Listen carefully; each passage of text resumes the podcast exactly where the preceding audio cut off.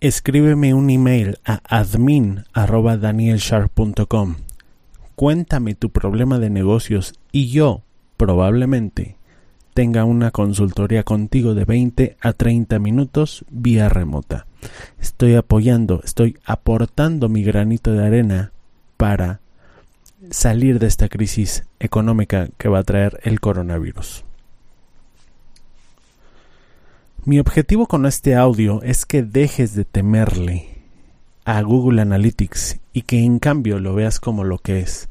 Es una poderosísima herramienta para saber qué está pasando con mi negocio online. Y te voy a poner en contexto, te voy a poner un ejemplo. Imagina que vas con tu esposa, ¿no? O con tu pareja a un centro comercial. Los dos van eh, bien emocionados, ¿no? Supongamos que es diciembre del 2020 o sea, ya no hay coronavirus, ya terminó la crisis económica, todo vuelve a la normalidad. Y no solo eso, sino que se respira un aire de quiero gastarme todo lo que no me gasté en el año. Huele como a compras impulsivas, ¿no? Pues bien, tú llevas tu tarjeta de crédito. como que ya comienza a oler a podrido la cosa. Entras a una tienda, tu esposa y tú, una tienda de ropa y tú te quieres ver espléndido, ¿no? A fin de cuentas, pues no, eh, no gastaste en todo el año, te acabas de salir de la cuarentena eterna, quieres gastar. Y la fémina dice, mira mi amor, me gusta esta blusa.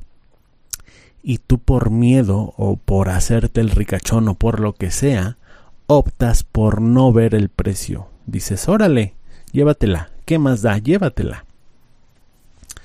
Y ahora lo mismo, lo mismo pasó, lo mismo que pasó en esa tienda, multiplícalo por unas 10 o 15 veces.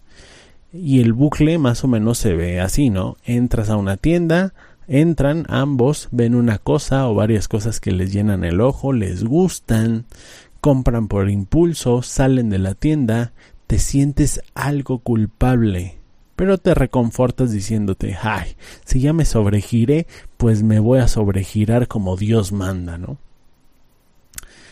Y tú sabes lo que va a pasar cuando llegue el estado de cuenta de la tarjeta, ¿no? Bueno, sinceramente espero que nunca hayas hecho algo así, ¿eh? A mí la verdad nunca me ha pasado. Es más, yo ni uso tarjetas de crédito. Las considero un cáncer financiero. Y la verdad es que eso es típico de gente con sin educación financiera, discúlpame.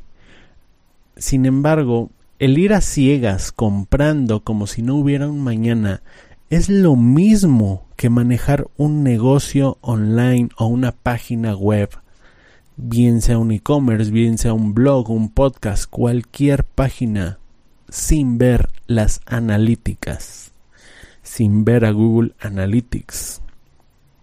O es lo mismo que subirte a un carro, empezar a manejar y no tener un destino, no tener Waze, no tener nada, no tener ni el guía roji, sin mirar incluso el indicador de gasolina, el indicador de aceite, etcétera. ¿Tú lo harías? ¿Tú lo harías de verdad? Yo no. O es como ver un partido de fútbol sin ver el marcador. Es más, sin saber quién está jugando, sin saber quiénes son los equipos, quiénes son los jugadores, quién está en la cancha. Y por ende, sin saber qué tan bueno es cada uno, ¿no? ¿Qué ha hecho cada uno? A mí me ha pasado, ¿no? Cuando me invitan a ver un partido de fútbol llanero, la verdad es que digo que no. Es más, nunca he ido a ver un llanero. ¿Por qué? Porque se me hace aburridísimo.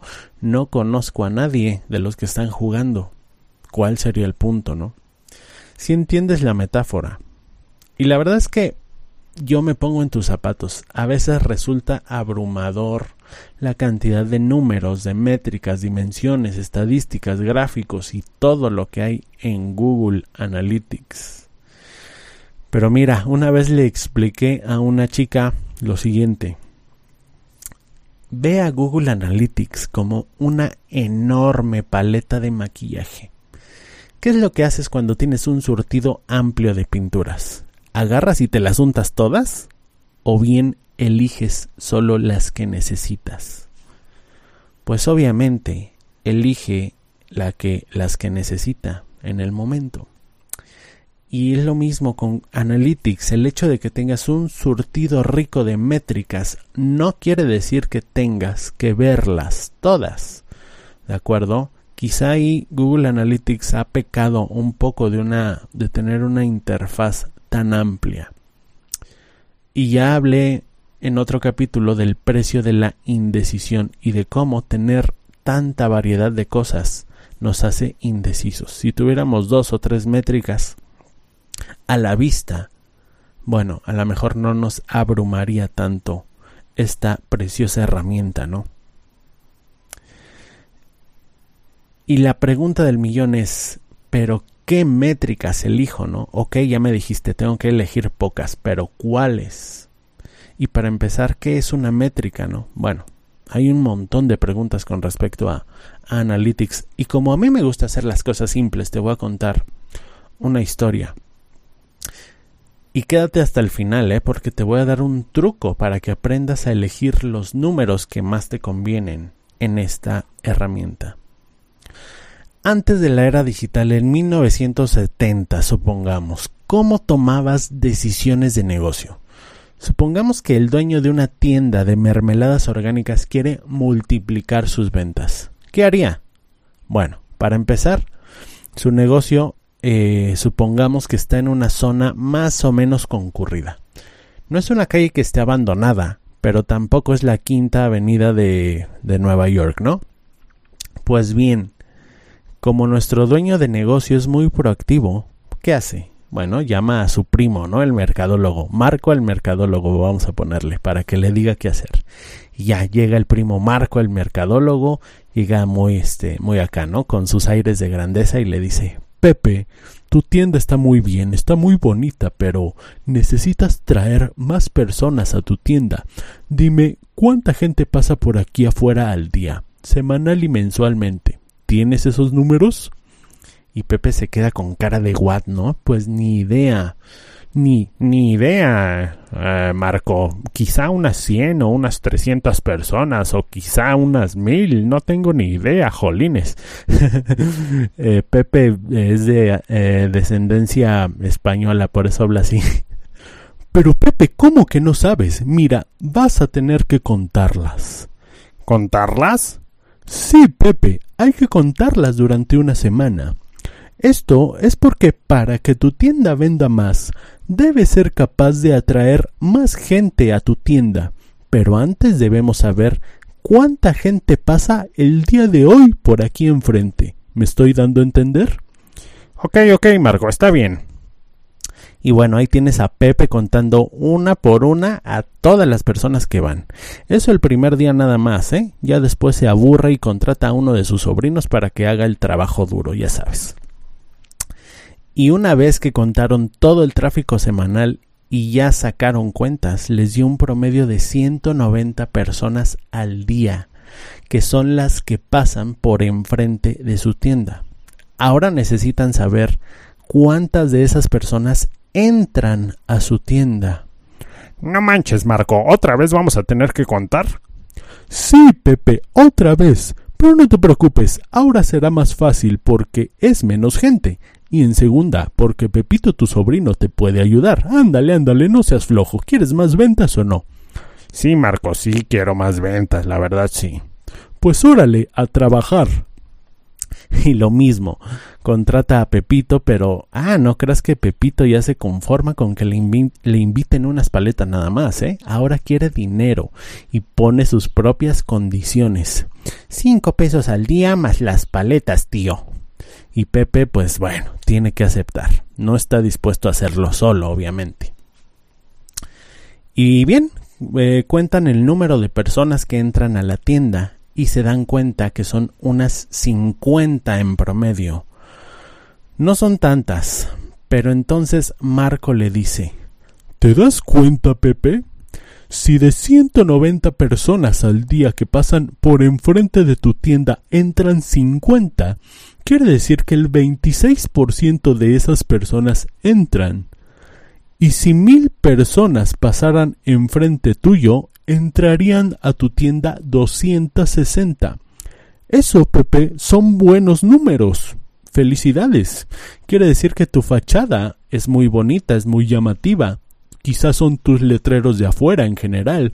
Tu tienda tiene algo que invita a la gente a entrar. Pues sí, a lo mejor, pero eso de que entran, eh, la verdad nada más vienen a fisgonear, a perder el tiempo, andan de, de mirones y la mayoría ni compran. ¿Sabes cuántos de los que entran compran? Pues sí, eso lo tengo anotado aquí en mi libretita de contabilidad. Ah, pues enséñamela. En promedio, solo tres clientes tiene Pepe al día, y la mayoría son clientes recurrentes. Lo sabe porque los conoce de toda la vida. Y además la gente que entra a fisgonear son personas eh, pues que no son recurrentes porque no las conoce, ¿no?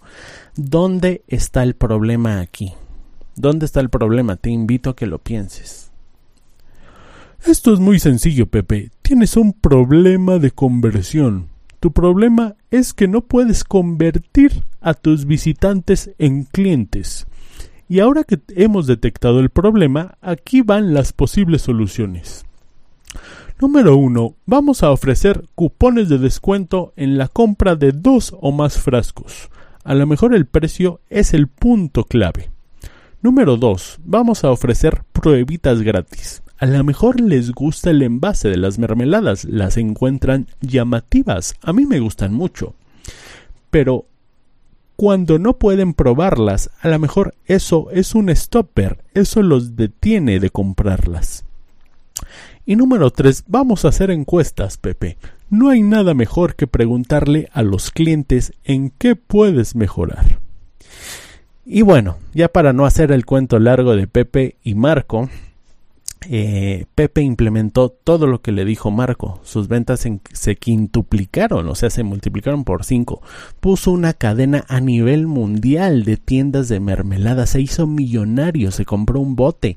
Luego viajó a la capital, se volvió presidente municipal, luego presidente de la República y cuando murió lo enterraron con ocho kilos de mermelada de arándano con pasas, que era la que mejor le salía. Ay Dios, obviamente esa es una historia ficticia, pero te das cuenta del poder de los números. Pepe tenía que contar de manera manual, de forma manual, a cada uno de sus posibles clientes. Esto, todo esto y más te lo da Google Analytics. Ya no tienes que contar nada en estos días. Y para terminar, te voy a dar el tip que te prometí. El tip para elegir los colores que necesitas de tu gran paleta de colores. Tal como lo hizo Marco, el secreto es hacerse preguntas, las preguntas correctas. Y la pregunta, ah, la primera pregunta que se hizo Marco fue ¿cuántas personas pasan por aquí enfrente?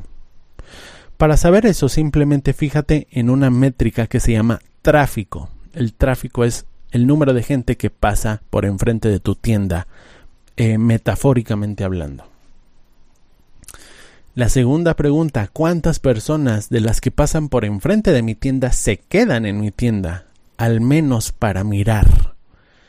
Y eso, ¿cómo se hace? Bueno, hay un filtro que se llama tráfico sin rebote. Para aplicar filtros, bueno, no te lo puedo eh, enseñar porque sería visual, ¿no? Y esto es un podcast. Pero bueno, hay una herramienta que se llama filtros. Ahí búscale y encuentra el que dice tráfico sin rebote. Que lo que hace este eh, filtro es contar a las personas que se quedaron en tu tienda, hayan o no hayan comprado, ¿eh? Es decir, los fisgones, eh, mejor dicho, las personas que pasan enfrente pero no se quedan, es decir, voltean a ver a lo mejor pero no entran, esas son tráfico eh, con rebote tú quieres saber el tráfico sin rebote, o sea, las que entraron a tu tienda. Y bueno, ya, para terminar, la moraleja cuál es. Estamos en la era digital, ya no estamos en 1970, 1950, es una obligación para ti que entiendas, manejes y domines Google Analytics. Si cumplí mi objetivo, bueno, ahora ya no le tienes tanto miedo, ya te dieron ganitas de empezar a ver números, ¿no? Y es que de eso se trata la era digital, de ver números, de interpretar números. Ya hay eh, carreras de analista de datos, de, eh, de Big Data Scientist, de científico de datos, etcétera. Tú tienes un, un negocio pequeño. Tú no necesitas una un data, un data scientist, un científico de datos. Tú simplemente necesitas entender lo básico. El día de hoy, el marketer o el dueño de negocios que solo confía en su instinto no puede llamarse profesional, no puede preciarse de ser un profesional, no es profesional simplemente. Y como viste, para hacerse las preguntas correctas hay que empezar con un objetivo en mente. Pepe quería tener más ventas. Eso es un objetivo, es un primer objetivo, pero no es específico. No dijo cuántas ventas, en cuánto tiempo, de qué forma. Para esto de colocar objetivos, bueno, es otro tema apasionante y hermoso, pero eh, algo complejo. No es tan complejo. Depende de quién lo explique, obviamente. Si lo explico yo, se te va a hacer muchísimo más fácil. Y bueno, ya para terminar, si te gustaría un capítulo acerca de cómo colocar objetivos empresariales, déjame en los comentarios y si hay suficientes comentarios, entonces me daré a la tarea de crear ese capítulo. Dime si te gustó, si no te gustó, qué te gustó, qué le quitarías a este podcast. Estoy en una etapa crucial de este podcast. Tu feedback es imprescindible para mí. No sabes la cantidad de valor que me aportarías dejándome tus comentarios acá abajo en danielshark.com. Espero que lo estés escuchando. Si lo estás escuchando en Spotify, en Anchor, en iTunes, en, cualquier otro servicio, ve ahora mismo a danielshark.com, busca este episodio y déjame tus comentarios acá abajo. Estaré eh, atento a ellos para responderlos a la brevedad. Gracias, que tengas excelente día, tarde o noche y recuerda que un futuro Shark se mejora diario un paso a la vez.